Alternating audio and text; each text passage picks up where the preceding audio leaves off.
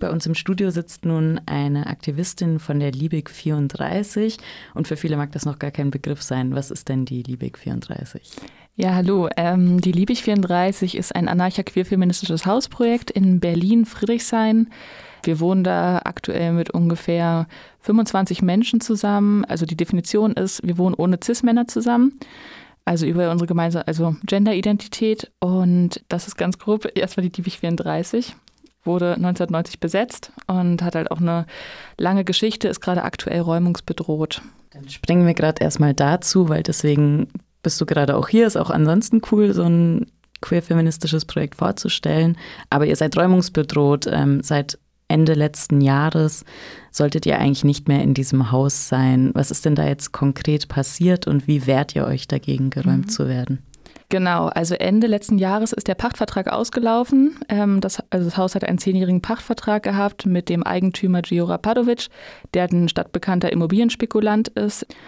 Und ist halt einer von den Spekulanten, wo man auch weiß, dass sie relativ skrupellos äh, gegenüber Menschen vorgehen. Also nicht nur wir sind betroffen von Entmietungen und halt wirklich teilweise äh, mafiösen Sachen, die gegen uns verwendet werden, sondern auch andere MieterInnen in ganz normalen Wohnhäusern äh, ja, wir hatten auch einmal ein Treffen mit ihm Ende letzten Jahres gehabt, wo wir einfach bekundet haben, okay, wir würden gerne bleiben. Gibt es irgendeine Lösung, die er uns anbietet, wo er uns ganz klar gesagt hat, okay, er ist froh, wenn er uns los ist, weil er eigentlich einen befriedeten, ruhigen Kiez haben möchte und warum er sich mit Menschen wie uns überhaupt unterhalten sollte.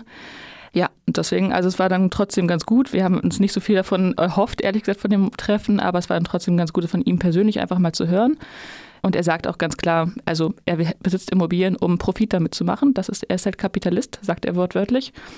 Dann ist, wie gesagt, der Pachtvertrag Ende letzten Jahres ausgelaufen. Und wir haben uns aber entschlossen, dort zu bleiben, also nicht einfach zu gehen. Das Haus hat halt eine lange Geschichte. Es ist unser Wohnort, äh, unser Wohnort, unser Organisierungsort. Es ist wichtig, dass es solche Orte gibt. Und der Kiez ist natürlich schon, hat eine langjährige Gentrifizierungsgeschichte und auch Widerstandsgeschichte. Aktuell, also das hat sich jetzt alle länger hingezogen, aber jetzt wird der Gerichtsprozess ähm, am 2. November in Berlin verhandelt, also der Räumungsprozess, der eingeleitet worden ist. Also die Räumungsklage wurde direkt damals nach dem Treffen, also schon im November 2018, bevor der Vertrag überhaupt ausgelaufen ist, wurde der eingereicht. Und jetzt hat das Gericht halt äh, ja, das, den Antrag bearbeitet und äh, am 2. November wird der verhandelt in Berlin äh, am 15. November, Entschuldigung, am 2. November ist die Demo, am 15. November wird der verhandelt. Mir ist aufgefallen, dass ich tatsächlich noch nicht ganz verstanden habe, wie die legale Situation mhm. jetzt um die Liebig ist. Also ihr ähm, hättet das Haus eigentlich verlassen müssen. Es ist aber ein Hausprojekt gewesen, also keine Besetzung mehr. Ist es jetzt wieder eine Besetzung? Genau, also wenn man ganz juristisch spricht, ist es eigentlich, also ich habe ja vorhin auch gesagt, besetztes Haus, aber eigentlich ist es kein richtig besetztes Haus, weil also juristisch wird dann unterschieden in noch nie berechtigt gewesen oder nicht mehr berechtigt gewesen. Und noch nie berechtigt gewesen, das ist halt quasi eine Besetzung, aber wir sind einfach nicht mehr berechtigt, weil unser Vertrag ausgelaufen ist. Also auf einer juristischen Ebene. Aber faktisch ist es halt schon so, wir wohnen da, wir zahlen keine Miete mehr, aber es braucht einen Räumungstitel gegen uns. Ähm, und der muss eben dann gerichtlich verhandelt werden. Und deswegen gibt es halt eben diese Räumungsklage, die gegen uns eingereicht wurde im November letzten Jahres und die jetzt verhandelt wird. Und deswegen braucht es einen Räumungstitel der aber sieht so aus, als ob es nur einen Prozesstermin bräuchte, weil juristisch ist eigentlich alles klar. Dann wird es den Räumungstitel geben und dann muss er halt irgendwann verstrickt werden. Und das ist halt noch nicht so richtig klar, wann das passiert. Äh, frühestens zwei Wochen nach dem Prozesstermin, aber kann, also zum Beispiel im Fall der Liebig 14 damals, also das Haus genau gegenüber von uns, was 2011 geräumt worden ist, war auch ein Hausprojekt. Die wurden auch rausgeklagt und bei denen war das, die haben ein Jahr lang auf diesen gelben Brief gewartet. Also muss zwei Wochen vorher angekündigt sein, aber genau, der Brief kann halt erst einem Jahr ankommen. Also wir wissen es nicht, aber wir gehen schon davon aus, dass es halt früher passiert. Aber es hängt, hängt halt von den GerichtsvollzieherInnen ab. Nun ist es ja so, dass nicht nur vor Gericht gegen euch vorgegangen wird, ihr werdet ja auch ein bisschen jetzt aus diesem Haus und diesem Kiez rausgeekelt, zum Beispiel in diesem Sommer. Kannst du davon auch ein bisschen erzählen? Also die, die Bullen, die versuchen schon auch sehr aktiv gegen uns vorzugehen oder beziehungsweise die Bullenstrategie seit 2016 hat sich ja generell so im Kiez verändert, seit es so eine kollektive Kriminalisierung von Leuten oder von den Projekten gab. Also damals gezielt gerichtet gegen die Riga 94, sind die Bullen eher übergegangen in so Leute individuell zu kriminalisieren. Also sei es dann einfach, wir machen Essen auf dem sogenannten Dorfplatz, also vor unserem Haus, äh, dass halt Leute einfach willkürlich mitgenommen werden. Manchmal kommen die Bullen gar nicht. Eigentlich immer zivile Streifen, die die ganze Zeit vorbeifahren, Leute beobachten. und bei allen möglichen Sachen, dass halt Leute wirklich versucht werden, einfach rauszuziehen und halt ED-Behandlungen mitgenommen werden. Also das ist, glaube ich, so eine ziemlich gängige Strategie gerade, dass halt gegen uns persönlich vorgegangen wird. Ja, und äh, letztes Jahr gab es, nee, dieses Jahr, das war ja dieses Jahr, Zeit vergeht. Dieses Jahr war die Razzia, wo uns vorgeworfen worden ist, dass äh, Gegenstände aus dem Haus auf die Bullenbeamten geflogen sind, also Steine und Farbbomben. Und das haben halt die Bullen dann zum Anlass genommen, reinzukommen. Und also sie haben uns komischerweise relativ in Ruhe gelassen. Also das ist auch gerade bei den Berliner Bullen so ein bisschen die Taktik, sich als die korrekten Bullen auszugeben und nicht mehr die Haut drauf Bullen, wie es auch früher war.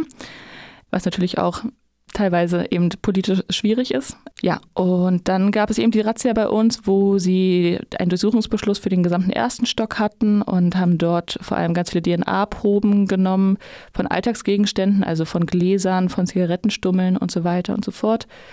Genau, und Fingerabdrücke genommen. Und das war die Razzia, aber sie war eigentlich unspektakulärer, als wir gedacht hätten. Also wir hätten echt gedacht, dass sie mehr gegen uns vorgehen haben dann trotzdem noch unsere ganzen Internetkabel äh, rausgerissen, beziehungsweise auch sehr strategisch sinnvoll, im Gegensatz zu 94 damals bei den Razzien, wo sie halt wirklich Sachen auch einfach mitgenommen haben und durchgeschnitten haben, haben sie, dachten wir zuerst, es wäre alles mitgenommen worden, aber sie haben es einfach nur rausgerissen und im Haus versteckt, dass wir es erstmal nicht finden konnten und dachten, okay, sie haben es mitgenommen, aber klar, sie machen sich halt weniger angreifbar, wenn sie, sie haben ja gar nichts mitgenommen. Und sonst halt auch, also in die Zimmer, die halt nicht abgeschlossen waren, sind sie halt auch einfach rein, haben teilweise Sachen ein bisschen verwüstet, durchsucht. Ja. Jetzt hast du ein paar Mal diesen Kiez angesprochen und für uns, die jetzt nicht in Berlin leben, können wir uns unter diesem Kiez vielleicht gar nichts vorstellen. Kannst du erklären, wie es in diesem Kiez aussieht und was ihr euch eigentlich wünschen würdet für ein Zusammenleben? Also der Kiez hat ja vor allem, also seit 1990 eine große Besetzungsbewegung, also nicht nur im Kiez, sondern auch allgemein. In Ostberlin gab es ja damals eine sehr große Besetzungsbewegung, als damals der Fall der Berliner Mauer war und halt auch viele Westberliner BesetzerInnen, ähm, ehemalige Besetzerinnen eben dann auch nach Ostberlin gekommen sind und dort die vielen leerstehenden Häuser besetzt haben. Und dann im August 1990, also in Anfang 1990 wurde auch unser Haus zum Beispiel besetzt und auch die Riga 94 und auch viele andere, also fast die ganze Straße war besetzt. Und danach äh, August 1990, als dann im Endeffekt die Westberliner Polizei die Befugnis hatte, also Deutsche Wiedervereinigung, Westberliner Polizei hatte die Befugnis, eben auch dort durchzugreifen, gab es halt massive Räumungswellen, also zuerst in der Pfarrstraße, in der Mainzer Straße, die Schlachten um die Mainzer Straße und ähm, dann gab es ja viele Legalisierungsversuche auch von den Hausprojekten, weil eben viele Häuser Angst hatten, dass sie als nächstes an der Reihe wären. Und ja, ich meine, seit 1990 ist halt viel Zeit vergangen und der Kiez hat sich auch viel verändert. Also es gibt halt einzelne oder auch schon doch einige legalisierte Hausprojekte auch dort, wo man aber gar nicht mehr weiß, dass es Hausprojekte sind, die halt eigentlich eher Mietwohnungen sind oder also günstiger Wohnraum, was ja auch gut ist, aber trotzdem, das ist halt nicht unser Anspruch. Also wir sagen, okay, klar, uns wird es jetzt nicht angeboten, aber wir hatten schon die Diskussion, was wäre denn, wenn wir dieses Haus selber kaufen könnten? Dann wäre es okay, eigentlich halt voll wichtig, dass es halt diese Räume gibt. Gleichzeitig aber auch von unserer anarchistischen Perspektive heraus wollen wir halt uns nicht einfach selber den Arsch retten, während halt viele Leute aus dem Kiez weiter verdrängt werden. Also es gibt halt eine extreme Fluktuation in dieser Nachbarschaft. Also viele Leute, die halt auch eben prekärer leben, äh, dort auch schon seit vielen Jahren leben, viele Zugezogene. Dann gibt es auch zum Beispiel so Projekte wie das Bambiland, also so Loft-Luxus-Neubauten, die halt sich im Kiez dort breit machen und eben auch ihre Teil der, zur Gentrifizierung beitragen wir haben jetzt gerade so ein bisschen das Gefühl, dass eigentlich die Riga 94 und unser Hausprojekt so die einzigen, also klar, es sind ja auch ak aktuell die einzigen besetzten Häuser überhaupt in Berlin oder teilbesetzten Häuser, dass davon eben auch viel mehr anderes ausgeht. Also nicht nur, wenn es um uns selber geht, sondern eben auch anderen politischen Ausdruck, also sich auf Sachen beziehen, eben Veranstaltungen zu Sachen machen, öffentliche Räume haben. Da gibt es natürlich auch noch andere Projekte, auch in der Straße, die solidarisch sind. Es gibt auch viele NachbarInnen, die solidarisch sind, aber es sind auch viele Leute, die einfach gar kein Verständnis für uns haben und einfach nur genervt sind. Also es ist halt sehr unterschiedlich, würde ich sagen. Vielleicht können wir über euer Auftreten oder euer Selbstverständnis jetzt sprechen, wo du sagst, viele Leute sind irgendwie genervt von euch. Wir haben uns gerade dieses Mobi-Video angeschaut. Mhm. Also ihr tretet darin ähm, mit Hassis auf und ähm, es ist schon auch ein sehr starkes, sich selbst verteidigendes und anarcha-feministisches Image. Wie meint ihr, werdet ihr wahrgenommen und wieso ist es euch so wichtig, so aufzutreten? Genau, also es gibt natürlich auch sehr unterschiedliche Perspektiven innerhalb des Hauses, wie wir auftreten wollen, wahrgenommen werden. Jetzt gerade finden wir aber, glaube ich, schon einen starken Konsens darüber, dass wir halt genau eher denken, feministischere Militanz oder feministischer Widerstand ist halt irgendwie wichtig, auch so sichtbar zu machen. Und für unser Haus, also auf einer legalistischen Ebene, gibt es halt auch einfach keine Perspektive. Also eigentlich ist uns klar, dass wir diesen Gerichtsprozess verlieren werden und sind halt einfach ziemlich sauer über diese Situation. Würden uns natürlich wünschen, dass wir nicht so auftreten müssten. Also wenn es um unser Haus geht, natürlich gegenüber viel anderer Scheiße schon. Also ich glaube, wir werden schon sehr subkulturell wahrgenommen wo wir auch viele Diskussionen haben, wie viel versuchen wir in Nachbarschaftsinitiativen zu investieren, in einem Kiez, wo wir halt das Gefühl haben, dass eh sich die wenigsten Leute überhaupt für die Geschichte des Kiezes oder für die Zukunft des Kiezes interessieren, außer für sich selber. Deswegen, also ich glaube, es werden wir sehr unterschiedlich wahrgenommen. Also wir kriegen sehr viel positiven Zuspruch, aber auch sehr viel negativen Zuspruch. Das ist sehr unterschiedlich. Aber wir erfahren halt schon dass von sehr vielen, ähm, gerade aus feministischen Kontexten, dass halt viele Leute sich inzwischen von uns angesprochen fühlen. Und das ist auf jeden Fall sehr ermutigend für uns auch.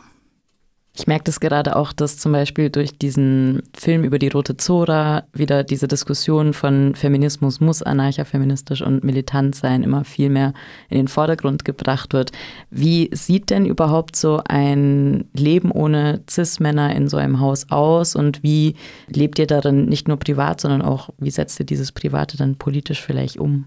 ich glaube, ich finde es sehr schwer zu beschreiben. Also bevor ich in Liebig 34 gezogen bin, habe ich auch in feministischen Zusammenhängen gewohnt und aber eben auch nicht nur. Und das ist auf jeden Fall ein Gefühl, was ich gar nicht so beschreiben kann. Also ich hatte vorher selber persönlich gar nicht so das Bedürfnis unbedingt in so einem autonomen feministischen Ort zu wohnen, wo ich jetzt gerade merke, boah, es eröffnet so viele Sachen, die ich vorher einfach gar nicht wusste, dass es geht oder so viele positive Gefühle und Erlebnisse, sich eben auch wirklich sehr stark zu fühlen als Kollektiv und das eben ohne Cis-Männer, dass man halt also sich selber das ganze Leben, also auch im Alltag halt organisieren kann. Also selbst, ich meine, es gibt auch ständig Sachen zu reparieren, das müssen wir uns selber diese Skills aneignen oder halt woanders äh, herholen.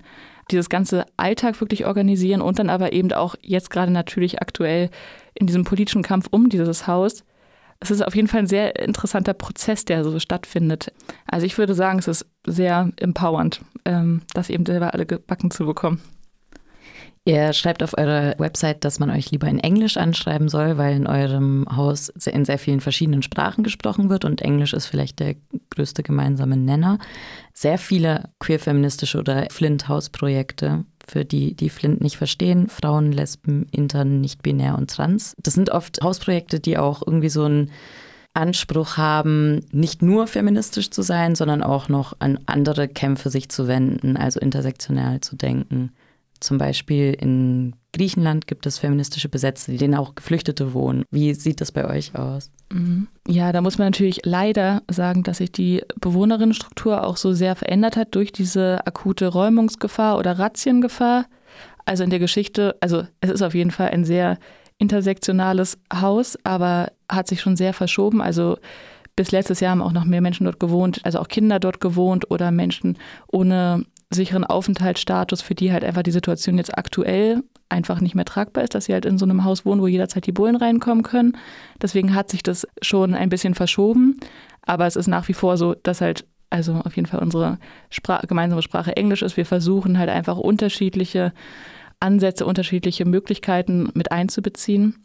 Also es ist auf jeden Fall von unser Ansatz und das war auch immer so bei der Liebig 34, was auch, glaube ich, dazu geführt hat, dass es oft ein sehr chaotisches Haus war. Viele Leute haben auch, glaube ich, ein sehr chaotisches Bild von der Liebig 34 und das hat sich auch immer sehr viel geändert, je nachdem, welche Leute dort gewohnt haben, weil halt Leute einfach mit unterschiedlichen Ansprüchen, unterschiedlichen Erfahrungen zusammengekommen sind und viele Leute auch, die vielleicht selber gar nicht politisch oder linkspolitisch am Start vorher waren, sondern eher da einziehen, eben aus einer gemeinsamen Betroffenheit heraus, was ja auch gut und wichtig ist, aber dann eben auch oft zum Chaos führt im Zusammenwohnen. Aktuell hat sich das halt, wie gesagt, aufgrund der Bedingungen äh, einfach auch verändert, muss man ehrlich sagen. Ja, also hat die Verdrängung durch die Polizei zum Beispiel oder durch legale Maßnahmen bis in die Alltagsstruktur eingegriffen. Ja. Ähm, wie kam es denn dazu, dass dieses Projekt feministisch geworden ist und keine Cis-Männer da mehr rein können, dürfen, sollen, wollen? Also ganz genau kann ich das nicht beantworten. Wir haben auch schon sehr oft versucht, das zu recherchieren, also auch mit Freundinnen, die halt früher dort gewohnt haben. Und es gibt so unterschiedliche Geschichten. Also ich glaube im Jahr, also Mitte der 90er war das, dass, äh, also es gibt einerseits die Geschichte, dass eh nur noch zwei Männer damals, also es war dann erstmal ein Frauen-Lesbenhaus, ähm, also zwei Cis-Männer da gewohnt haben und dann halt gesagt wurde, okay, wir wollen eigentlich eher ohne euch hier wohnen und dann sind die freiwillig ausgezogen. Dann gab es aber, also es gibt so viele Geschichten, ich will jetzt nichts Falsches erzählen, aber es muss auf jeden Fall so mit der 90er gewesen sein. Und falls äh, hier da draußen wer ist, wer Ahnung hat, bitte schreibt uns eine E-Mail, wir würden es auch gerne rausfinden. Wo ich jetzt gerade auf andere Besetzte auch angesprochen habe, Unterstützt ihr andere Projekte, die ähnlich sind wie ihr? Habt ihr Austausch untereinander? Und was gibt es denn für andere Projekte, die Menschen vielleicht auf dem Schirm haben sollten, dass mhm. die auch Support brauchen? Also vor allem in Berlin ist die Vernetzung halt ziemlich groß zwischen verschiedenen räumungsbedrohten Projekten. Das haben wir halt auch letztes Jahr dann festgestellt, dass eigentlich Ende 2018 oder dann jetzt Mitte 2019 für sehr viele Projekte die äh, Verträge auslaufen und sie akut räumungsbedroht werden. Zum Beispiel halt Kneipenkollektive wie die Meuterei in Kreuzberg oder das Syndikat in ähm, Neukölln. Dann eben auch die Riga 94, wo ja immer der Status nicht so klar ist. Also jetzt gerade sieht es so aus, als ob der Anwalt nicht wieder in Berufung geht, aber die, also wir wissen es einfach nicht, ne? weil Riga 94 ist ja ein ewiges Hin und Her, kann man auch eine ganze Radiosendung mitfüllen. Genau, dann halt die Potze und das Drugstore, was ja schon freiwillig gegangen ist. Also Potze eben einer der längsten autonomen Jugendclubs, die es gibt. Ich glaube 76 besetzt, die auch aktuell akut räumungsbedroht ist. Dann Diesela wurde leider geräumt, beziehungsweise sind ja erst, hatten sie ja das Ostkreuz besetzt, also einen Wagenplatz. Verschiedene Menschen, die in Wegen halt das Ostkreuz, was halt auch eins der größten Aufwertungsprojekte von Berlin ist als großer Verkehrsknotenpunkt und ähm, dort auch viele Plätze verdrängt werden sollen, hatten zuerst das Ostkreuz besetzt und dann freiwillig nach Friedrichsfelde Ost gegangen. Und dort wurden sie jetzt auch geräumt, vor zwei Wochen war das, glaube ich. Trotzdem am Ostkreuz zum Beispiel, wo diese A war, also sie haben damals auch gesagt, für sie gibt es halt dort keine Perspektive, weil es eben auch ein Flint-Wagenplatz war und sie halt sehr viel mit so Mackrigkeit und viele Leute, die halt da sein wollten. Und dann denen war das einfach alles zu viel, weil eben Ostkreuz schon ein sehr großer Ballungsort ist, wo viele Leute kommen. In Friedrichsfelder Ost war es dann ganz anders, da ist niemand mehr gekommen. Ähm, die Vernetzung ist auf jeden Fall ziemlich gut. Das auch schon seit längerer Zeit, also seit einem guten Jahr treffen wir uns auch alle regelmäßig, haben zuerst Interkitionale, haben wir das dann genannt, ähm, auch Demos miteinander organisiert, uns ausgetauscht über unsere Strategien, dann ähm, haben wir auch die Tumalwert-Tage unter anderem auch mit Hashtag besetzt und anderen Gruppen jetzt in Berlin organisiert. Das war jetzt Ende September. Ein, also ähnlich wie jetzt gerade die Aktionstage hier in Freiburg, ähm, auch Aktionstage, wo Besetzungen stattgefunden haben, ziviler Ungehorsam, militante Kleinachtaktionen.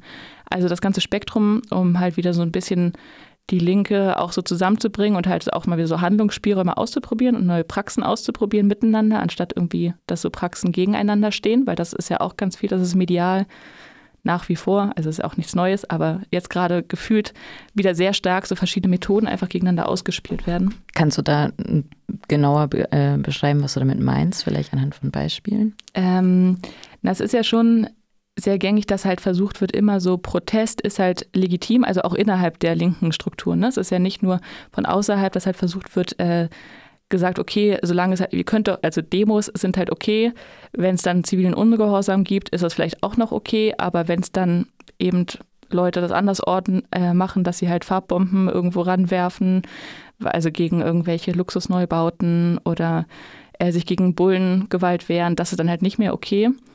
Und äh, ja, genau, also sowas wird halt schon sehr häufig und viel gemacht. Und zum Beispiel bei uns im Kiez, sogar die Bullen versuchen halt gerade Nachbarschaftsarbeit zu machen und versuchen die Nachbarschaft gegen uns aufzuspielen, also Briefe in alle Briefkästen zu schmeißen von den NachbarInnen und zu sagen, ja, wie nervig wir doch sind, äh, weil von uns halt auch Farbbomben aus dem Haus geworfen wurden, eigentlich auf die Bullen, aber natürlich hat es dann auch andere Autos getroffen und so weiter und so fort. Genau, es wird halt schon versucht, halt sehr viel so Sachen auszuspielen gegeneinander. Hier, in, ich kann immer nur Vergleiche mhm. machen, aber hier in Freiburg gibt es zurzeit die große Debatte, es hat ein Späti aufgemacht. Der erste Späti in Freiburg, weil mhm. bis vor kurzem war das noch nicht erlaubt. Und in der Nähe von dem Späti gibt es einen Platz, in dem jetzt halt sehr oft abends Leute Bier trinken. Und jetzt haben sich ähm, Initiativen und Bürgervereine organisiert und Flyer verteilt, in den Hausfluren aufgehängt und rufen dazu auf, äh, jegliche Lärmstörung oder das Gefühl des Belästigtseins bei der Polizei zu melden. Mhm. Gibt es ähnliche Aktionen bei euch? Gibt es Bürgerinitiativen, die sich gegen euch wehren? Nicht konkret, dass ich wüsste. Also ich weiß auf jeden Fall, äh, dass dieses eine Luxus-Neubautenkomplex, von dem ich vorhin erzählt hatte, das Bambiland, wie wir es nennen, wo sie sich aber auch sehr stark gegen wehren. Ich glaube, die sind intern schon organisiert und versuchen irgendwie sich gegen uns zu wehren, aber weil sie einfach wissen, dass sie, dass wir sie halt auch einfach überhaupt nicht leiden können. Also weil sie einfach dahin gezogen sind, ohne vorher den Kiez kennenzulernen, ohne vorher zu gucken, was ihr Beitrag eigentlich zur Gentrifizierung ist. Also ich kann mir vorstellen, dass die sich untereinander organisieren, aber sonst auf jeden Fall nicht so offen auftretend. Also die machen jetzt gerade so eine Kampagne, dass sie halt Regenbogenfahnen aus ihren Häusern raushängen und nach den Tumalwatt-Tagen, von denen ich gerade gesprochen hatte, eben auch Aufkleber selber gedruckt hatten, wie Tumalwatt redet mit uns und die halt überall im Kiez verteilt haben, wo man sich denkt, okay, wir haben versucht sehr viel mit euch zu reden, nur weil das Ergebnis nicht zu eurer Zufriedenstellung war, heißt das nicht, dass wir nicht mit euch reden und also so eine Sachen passieren halt ne, von so Leuten. Vielleicht können wir jetzt darüber sprechen, was konkret gemacht werden kann, obwohl die Situation rechtlich aussichtslos ist. Also ihr seht schon keinen Grund mehr darin, sich wirklich juristisch, oder doch, also ihr macht es ja immer noch, mhm. aber ihr seht, dass der juristische Weg wahrscheinlich nicht erfolgreich sein wird. Ihr ruft also auch dazu aus, sich anders zu solidarisieren. Was wären denn Beispiele, wie kann man die Liebig supporten? Also ganz grob ist es uns wichtig, dass es eben sich nicht nur um unser Haus dreht, also sonst eher, dass halt unser Haus als ein bisschen so ein Kristallisationspunkt, also ein Ausdruckspunkt von Gentrifizierung, kapitalistischer Stadtentwicklung und gerade eben, was, wie das mit feministischen oder selbstorganisierten Orten macht, gesehen wird und dann natürlich Leute irgendwie auch Rückschlüsse auf sich oder ihre Projekte ziehen. Also es ist halt ein sehr anstrengender Prozess. Wir freuen uns natürlich auch sehr über alle möglichen Solidaritätsbekundungen jeglicher Art und Weise. Wir freuen uns, also wir machen noch eine große Demo, obwohl, also mal gucken, ob sie groß wird. Wir hoffen, dass sie groß wird. Ähm, Jetzt haben wir alle zugehört und sie wird richtig groß. äh, genau, aber diese Demo wird auch nicht nur für uns sein. Also die organisieren wir eben auch für und mit diesen anderen räumungsbedrohten Projekten zusammen. Also Riga 94, Diesel A, äh, Potze, Drugstore, Syndikat, Meuterei. Also organisieren wir alle zusammen. Am 2. November soll die stattfinden. Da ist es halt cool, wenn Leute Bock haben, nach Berlin zu kommen. Ähm, ja, also das ist halt Sachen und genau, also ich glaube, da viele Leute wissen ja selber, was sie tun können oder wie sie sich in Bezug setzen können zu Sachen. Da ist es so, wollen wir Sachen nicht so vorgeben, sondern eher, dass Leute selber nachdenken, äh, was sie eigentlich in uns sehen und warum sie sich mit uns solidarisieren wollen und was sie halt denken, was gute Methoden wären. Nochmal, um auf die Demonstration zu kommen. Die Demonstration wird auch beworben als eine, die sich solidarisch mit dem Kampf gerade um Rojava zeigt. Und das zeigt irgendwie auch, dass ihr nicht nur wollt, dass, oder dass ihr es cool findet, wenn Leute sich solidarisch mit euch zeigen, sondern ihr versucht auch weiter solidarisch mit anderen feministischen Kämpfen zu sein. Genau, also der 2. November wurde jetzt offiziell letzte Woche aufgerufen zum World Resistance Day, ähm, also von eben aus Rojava. Und ähm, also am 1.11. ist ja der Weltkubanetag und dann eben der 2.11. soll dieser World Resistance Day für Rojava sein. Und deswegen wird halt auch, also von kurdischen und internationalistischen Strukturen, auch für eine Großdemo aufgerufen nach Berlin. Also das wird erstmal eine andere Demo geben, aber soll eben auch am 2.11. jetzt stattfinden. Wo wir dann natürlich so waren, okay, wir wollen auf jeden Fall nicht, dass diese Themen gegeneinander stehen, weil für uns das eben auch ein ganz wichtiger Bezugspunkt ist, eben die Kämpfe, die in Rojava stattfinden und jetzt gerade dieser martialische Angriffskrieg von der Türkei und äh, was da für schlimme Sachen passieren. Und ähm, deswegen, also einerseits mobilisieren, also wenn Leute nach Berlin kommen, ist das halt auch auf jeden Fall super, da hinzugehen zu dieser Demo. Die wird mittags wahrscheinlich stattfinden, das steht noch nicht genau, aber können Leute auch sich nochmal erkundigen. Und unsere Demo wird halt um 17 Uhr starten. Und da müssen wir nochmal genau schauen, wie wir halt die Ausrichtung schaffen, dass wir eben den Bogen hinbekommen. Also ich bin mir sicher, dass wir das hinkriegen, aber genau, also um 17 Uhr wird unsere Demo starten. Ähm, die wird an zwei Punkten starten. Einmal am Lausitzer Platz. Das ist ein Kreuzberg und der andere Punkt ist vor der Köpi direkt, also auch in Kreuzberg. Und die werden sich am Schlesischen Tor treffen, für die Leute, die ortskundig sind, und dann Richtung Friedrichshain laufen. Ja, genau. genau, wenn ihr noch mehr Informationen wollt zur Demonstration und zum aktuellen Stand der Liebig 34, also dem feministischen Hausprojekt, welches räumungsbedroht ist, in Berlin, dann könnt ihr auf liebig34.blogsport.de nachschauen. Oder uns auf Twitter folgen. Das geht auch. Cool. Gut, vielen Dank.